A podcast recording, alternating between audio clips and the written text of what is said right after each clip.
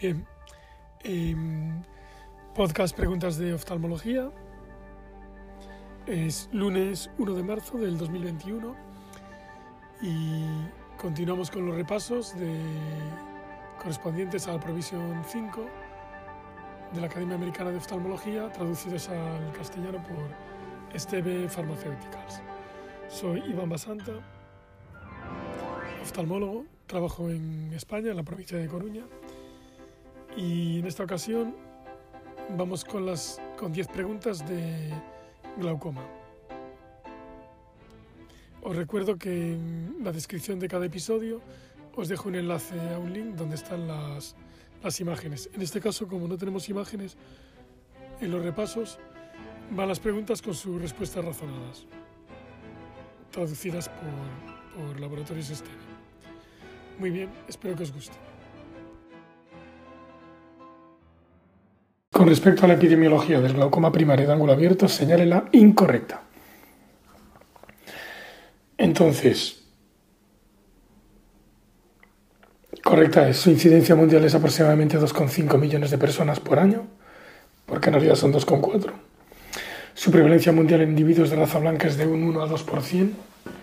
Los individuos de raza negra presentan un riesgo 15 veces mayor que la población blanca de acabar desarrollando ceguera.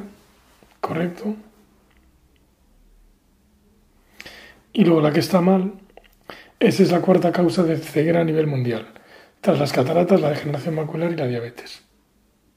Porque es la segunda causa de ceguera a nivel mundial, tras las cataratas.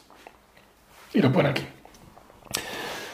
Comentario. La Organización Mundial de la Salud llevó a cabo un análisis de la literatura especializada para estimar la prevalencia, incidencia y gravedad de los diferentes tipos de glaucoma en una base de población mundial usando los datos predominantemente de los años 80 y principios de los 90 del pasado siglo. La OMS estimó que la población mundial con presión intraocular elevada, más de 21, era de 104 millones de personas. La incidencia de glaucoma primario de ángulo abierto se estimó en 2,4 millones de personas al año. La prevalencia de ceguera por todos los tipos de glaucoma se estimó en más de 8 millones de personas, con cuatro de ellos causados por el glaucoma primario de ángulo abierto. Se calculó que el glaucoma era responsable del 12,3% de los casos de ceguera en el mundo. Esto convierte al glaucoma en la segunda causa de ceguera a nivel mundial tras las cataratas.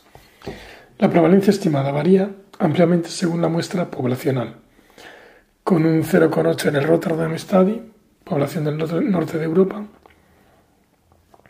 y un 7% en el Barbados Eye Study, población caribeña, en individuos mayores de 40 años. En ambos estudios existe un incremento significativo de la prevalencia de glaucoma en individuos mayores, estimándose en 3 a 8 veces el riesgo de una persona de 70 años sobre una de 40. Además, muchos estudios han demostrado una prevalencia mayor en ciertos grupos étnicos. Entre blancos mayores de 40 años, la prevalencia mundial se sitúa en el 1 entre el 1,1 y el 2,1%. La prevalencia entre personas de raza negra y latinas es unas cuatro veces mayor en comparación con los blancos. Los individuos de raza negra también tienen un riesgo de ceguera por glaucoma primario de ángulo abierto mayor, y este riesgo se incrementa con la edad. En personas entre 46 y 65 años de edad, la probabilidad de ceguera por glaucoma primario de ángulo abierto es 15 veces mayor en negros que en blancos. O sea, la falsa es la, cuarta causa de ceguera a nivel mundial, tras las cataratas, degeneración macular y diabetes, porque es la segunda, tras las cataratas. 2. ¿Cuál de los siguientes no es un factor de riesgo de glaucoma por cierre angular primario? Y es la miopía. Porque los factores de riesgo de cierre angular primario son antecedentes familiares, raza oriental y sexo femenino. Comentario.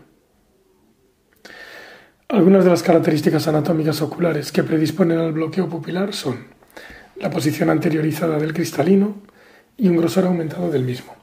Aunque las estimaciones generalizadas son escasas, estudios poblacionales en China indican que en una familia con antecedentes de glaucoma aumenta en seis veces el riesgo de glaucoma por cierre angular primario.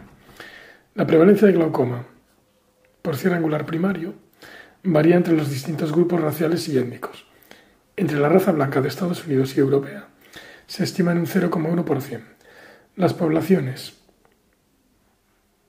inuit de las regiones árticas tienen la prevalencia conocida más alta de glaucoma primario de ángulo abierto, o sea, los pigmeos, de 20 a 40 veces mayor que en los blancos.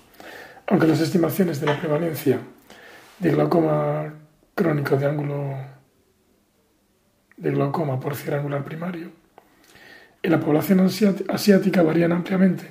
Los datos disponibles sugieren que para la mayoría de los grupos de población asiáticos la prevalencia se encuentra entre la de los blancos y la de los inuits. Algunos estudios sugieren que la prevalencia de glaucoma por angular primario en la raza negra es parecida a la de la población blanca, siendo los primeros más proclives a desarrollar la variante crónica. Aunque el glaucoma por angular primario puede ocurrir en ojos con cualquier error refractivo, se asocia típicamente con la hipermetropía. Claro, porque son ojos más cortos. La profundidad y el volumen de la cámara anterior son reducidos en los ojos hipermétropes, lo que los predispone al glaucoma por angular primario. El glaucoma agudo se ha, mostrado más frecuente en mujeres que en hombres y varios estudios poblacionales muestran que las mujeres tienen mayor riesgo de glaucoma por cierre angular primario. Estudios en ojos normales demuestran que las mujeres tienen cámaras anteriores más estrechas que los hombres. Bien, 3. Con respecto a la vía uveo-escleral, señale la opción falsa. Y la falsa es que el volumen del acoso drenado por minuto es mayor cuanto más alta sea la presión intraocular. Eso es falso. Ahora, verdaderas.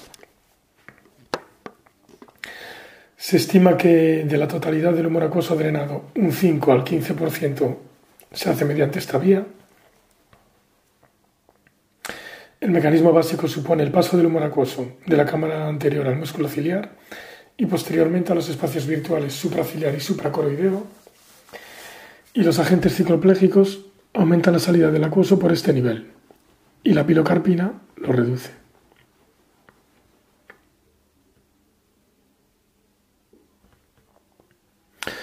Comentario. En un ojo normal, cualquier flujo de salida del acuoso que no salga, que no siga la vía trabecular, se denomina flujo escleral. Esta vía también se conoce, como flujo de salida independiente de presión. O sea, no depende de la presión, por eso es la que falsa es esa. Varios mecanismos parecen implicados. Fundamentalmente, el paso de acuoso desde la cámara anterior al músculo ciliar y posteriormente a los espacios superciliar y supracoroideo. El fluido sale del globo ocular a través de la esclera o a lo largo del recorrido de los nervios y vasos que la perforan. Como se ha dicho, el flujo de salida escleral es independiente del valor del apío y se cree que se afecta con la edad.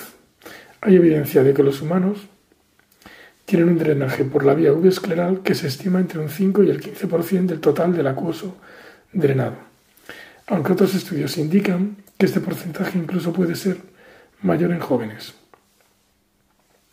La salida uveoescleral aumenta con la cicloplegia, los agentes adrenérgicos, los análogos de las prostaglandinas y con ciertas complicaciones quirúrgicas como la ciclodiálisis, y disminuye con la instilación de mióticos.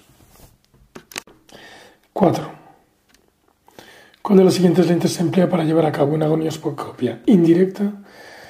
Indirectas son la de Posner, Sussman y la de Zeiss, de cuatro espejos.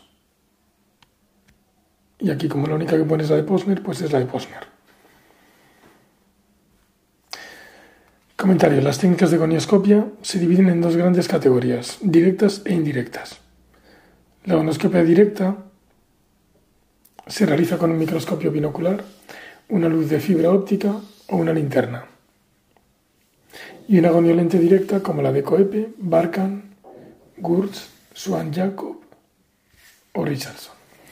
La lente se sitúa sobre el ojo con una solución salina entre la córnea y la lente.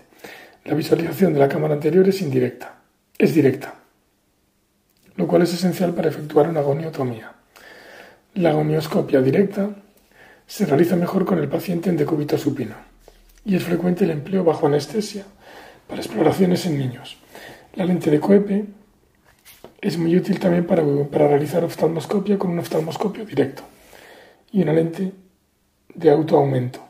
Incluso en pupilas pequeñas, la incomodidad es su mayor desventaja. Ahora, la gonioscopia indirecta, que es la de Posner. Se usa más frecuentemente en la consulta. Elimina totalmente la reflexión interna en la superficie de la córnea. La luz se refleja en un espejo dentro de la lente. Por eso es indirecta. O sea, sería la de cuatro espejos o la de tres espejos. Puede hacerse en una lámpara de hendidura con el paciente sentado. Una goniolente contiene uno o varios espejos y muestra una imagen invertida y algo disminuida en el espejo, por eso es indirecta. Las goniolentes de Goldman, de Goldman requieren un fluido viscoso como la metilcelulosa para acoplarse ópticamente a la córnea. Estas lentes proporcionan una visualización más clara de la cámara anterior y del ángulo, y pueden aplicarse revestimientos antirreflejantes para realizar procedimientos con láser. Las goniolentes de Posner, que es la correcta, Sussman y la de cuatro espejos de Zeiss permiten examinar los cuatro cuadrantes del ángulo sin rotaciones. Tienen un área de contacto menor que las lentes tipo Goldman. Goldman es la de tres espejos. Y un radio de curvatura muy parecido al de la córnea. Se acoplan a esta con la lágrima del paciente. La presión sobre la córnea puede distorsionar la imagen angular. El examinador puede detectarla si percibe la inducción de pliegues en la membrana de Descemet. Aunque la presión pueda abrir falsamente el ángulo, la gonioscopia dinámica es esencial, a veces para distinguir el ángulo oposicional del sinequial. Bien, 5. De las siguientes entidades asociadas a glaucoma, ¿en cuál es típico encontrar el examen gonioscópico? En la línea de San Paolesi y es en el glaucoma en el síndrome de pseudo desfoliación. Yo puse dispersión, pigmento, pero no. Línea de San Paolesi es en el síndrome de desfoliación. No es ni en la ciclitis heterocrómica de Fuchs, ni en recesión angular, ni en dispersión pigmentaria. San Paolesi, síndrome de desfoliación.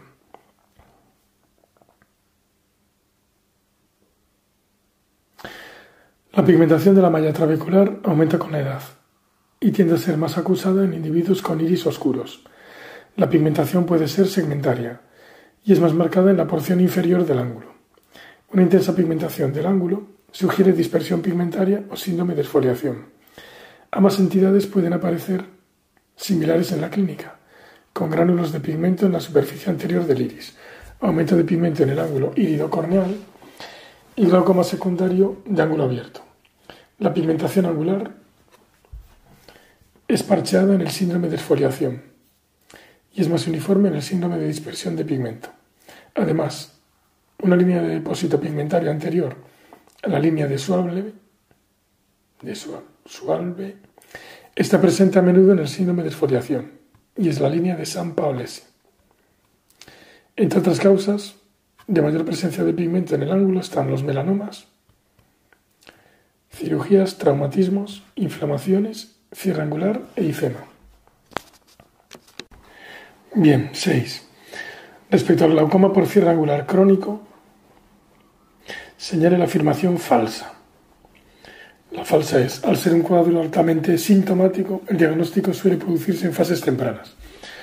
Y es mentira, porque el glaucoma cierre angular crónico no es muy sintomático y ahora verdaderas. Es la principal causa de ceguera en Asia. La gonioscopia dinámica diferencia los cierres angulares aposicionales y sinequiales posteriores.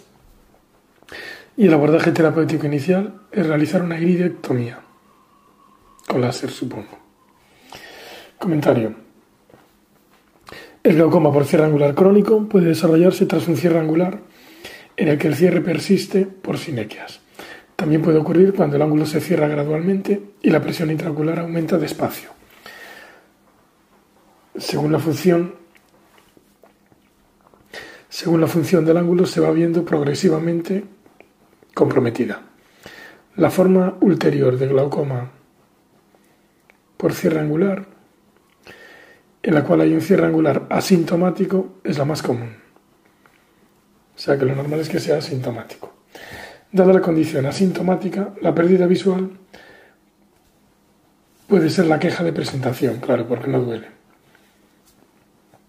Por lo tanto, esta enfermedad tiende a ser diagnosticada en los últimos estadios y es una causa mayor de ceguera en Asia.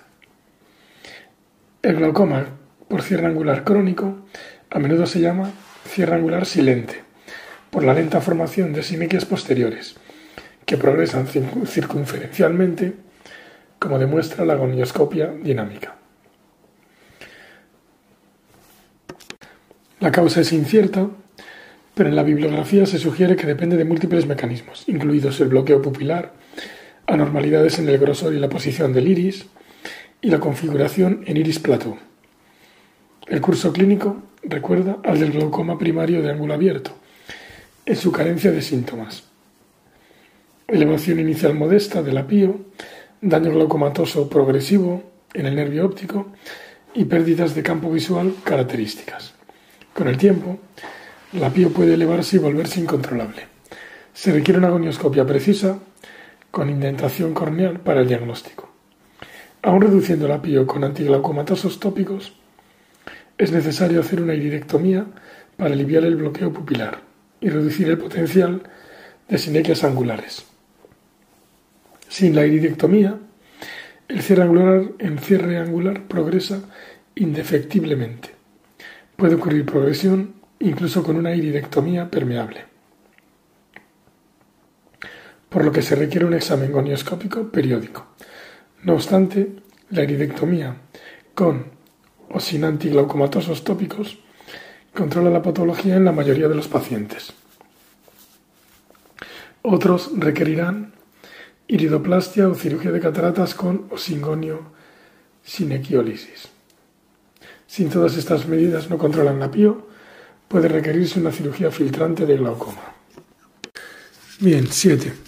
¿Qué tratamiento es aconsejable como primera línea de manejo en pacientes con glaucoma primario en la infancia y es trabeculotomía en la infancia? No es ni agonistas alfa-adrenérgicos tópicos, ni esclerectomía profunda no perforante, ni cicloablación con láser de diodo. Es trabeculotomía. Comentario. El tratamiento de elección para la mayoría de los niños con glaucoma es la cirugía. El glaucoma primario de la infancia se trata de manera efectiva habitualmente con cirugía angular, goniotomía o trabeculotomía, por lo que es el procedimiento inicial preferible. En la goniotomía se realiza una incisión bajo gonioscopia directa a través de la malla trabecular. En la trabeculotomía se emplea un abordaje externo para identificar y canalizar el canal de Slem y luego se conecta con la cámara anterior mediante una incisión en la malla trabecular.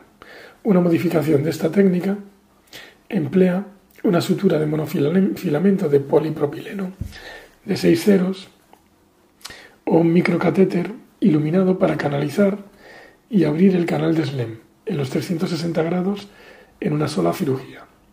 Si la córnea es clara, puede recurrirse tanto a la goniotomía como a la trabeculotomía según la preferencia del cirujano. La medicación antiglaucomatosa preoperatoria o la desepitelización corneal pueden aclarar temporalmente la córnea, como hacían los de retina en Lisboa, que le quitaban el epitelio. Si la visión a través de la córnea está comprometida, puede recurrirse a una trabeculectomía o cirugía combinada de trabeculectomía con trabeculotomía. En aproximadamente el 80% de los niños con glaucoma primario de la infancia y presentación clínica entre los 3 y 12 meses de edad, la presión intraocular está bajo control tras una o dos cirugías angulares. Si el primer procedimiento no es suficiente, se debería emplear al menos otro antes de recurrir a un procedimiento distinto. Para los niños en quienes la cirugía angular no tiene resultados satisfactorios o no está indicada, como en muchos glaucomas secundarios, y el tratamiento médico no es adecuado, otras opciones quirúrgicas son la trabeculectomía con o sin medicación antifibrótica, o sea, mitomicina C, los implantes de derivación del humor acuoso y los procedimientos de ciclo ablación. Vale, 8. Respecto al tratamiento médico del glaucoma con inhibidores de la anidrasa carbónica por vía oral, señale la falsa. Y la falsa es que se basa en el aumento de drenaje del humor acuoso. Eso es falso. Porque los inhibidores de la anidrasa carbónica disminuyen la formación del humor acuoso. Las verdaderas produce una reducción de la presión intraocular estimada en un 15 o 20%. Está contraindicado en pacientes alérgicos a las sulfamidas porque tienen hipersensibilidad cruzada y que suelen provocar síntomas derivados de la hipopotasemia secundaria. Claro, porque bajan los niveles de potasio. Pero la falsa es que aumenta el drenaje, es que disminuye la producción. Comentario. Los inhibidores de la anidrasa carbónica disminuyen la formación de humor acuoso mediante su actividad antagonista directa sobre la anidrasa carbónica ciliar y quizás produciendo una acidosis generalizada. La enzima anidrasa carbónica está presente en, otros muchos tejidos, como el endotelio corneal, el iris, epitelio pigmentario de la retina, eritrocitos, cerebro y riñón.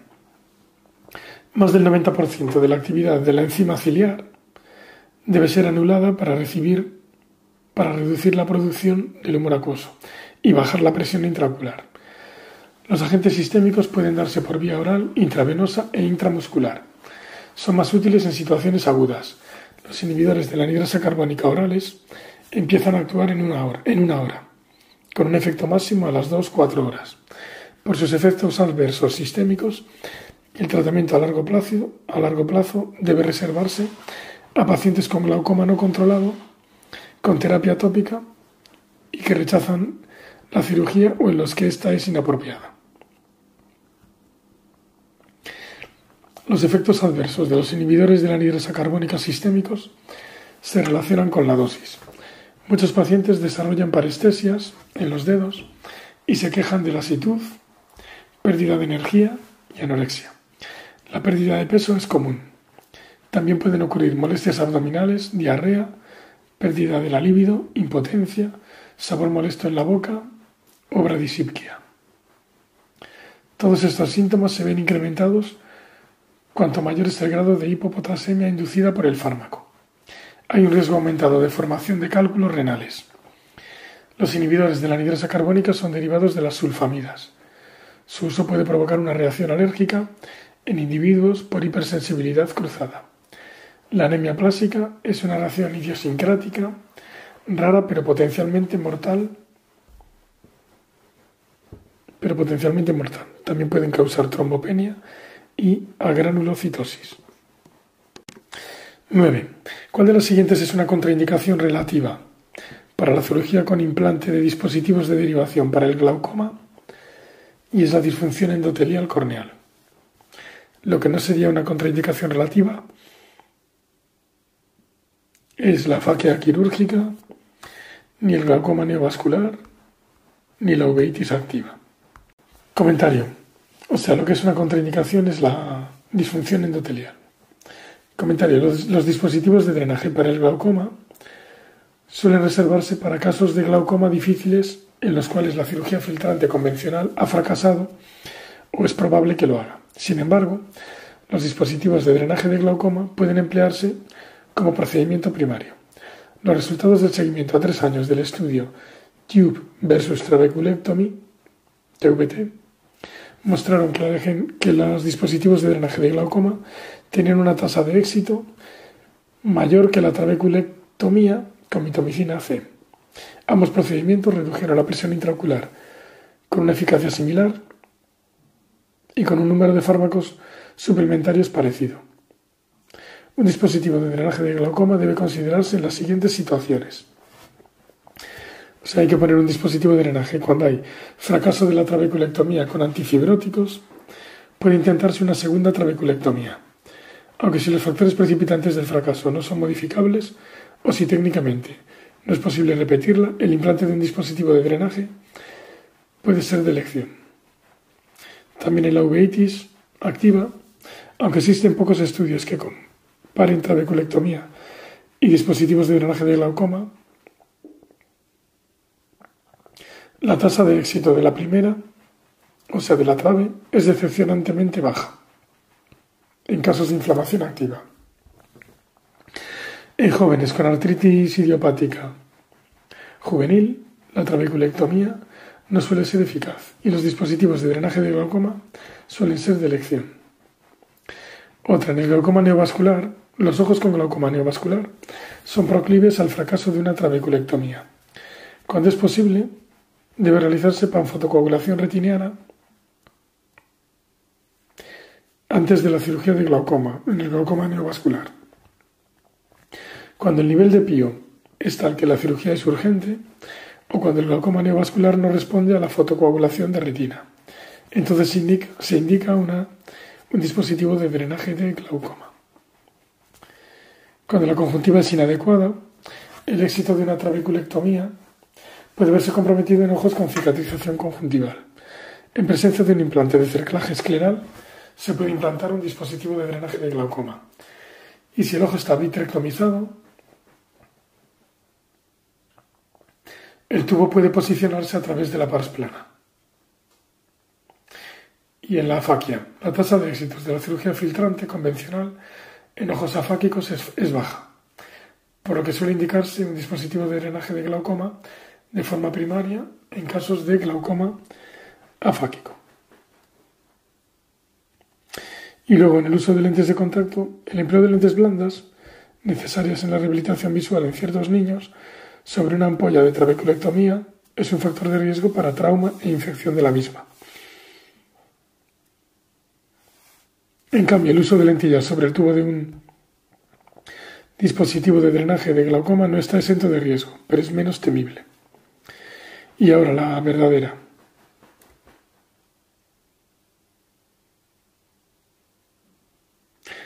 La que es una contraindicación relativa, que es la disfunción endotelial, Dice, una función endotelial límite es una contraindicación relativa del implante de un dispositivo de drenaje de glaucoma, con un tubo en cámara anterior, por el riesgo de descompensación corneal secundario al roce del mismo o al flujo del acuoso dirigido al endotelio. Bien, última de, este, de glaucoma 10.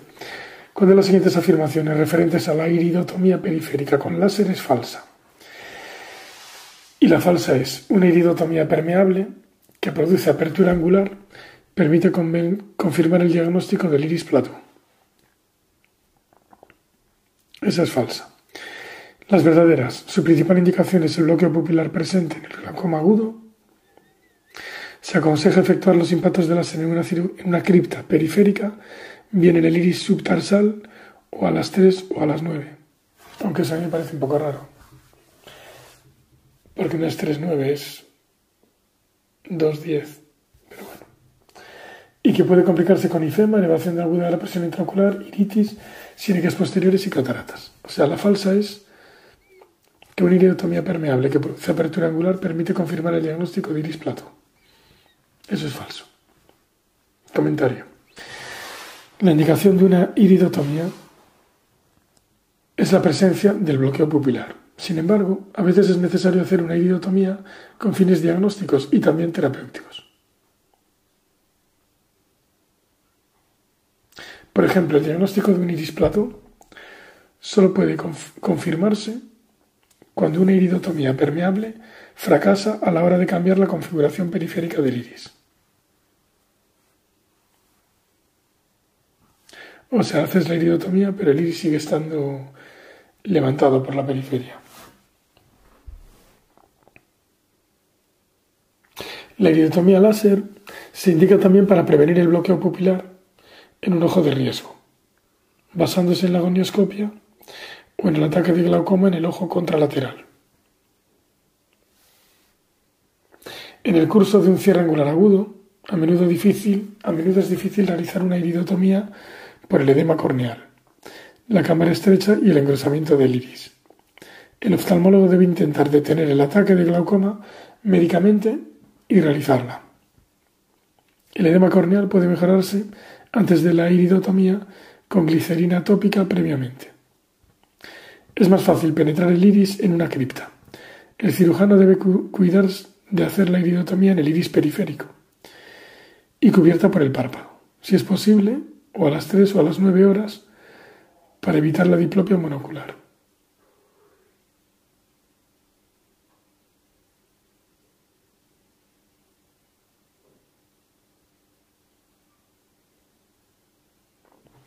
El punto de perforación del iris puede sangrar, especialmente con el empleo del láser neodominio ya. A menudo la compresión ocular con la lente de Abraham reduce el sangrado hasta que ocurre la coagulación. Pueden ocurrir picos hipertensivos oculares que requieran tratamiento. La inflamación se trata con corticoides locales. Vale, fin de la parte de glaucoma.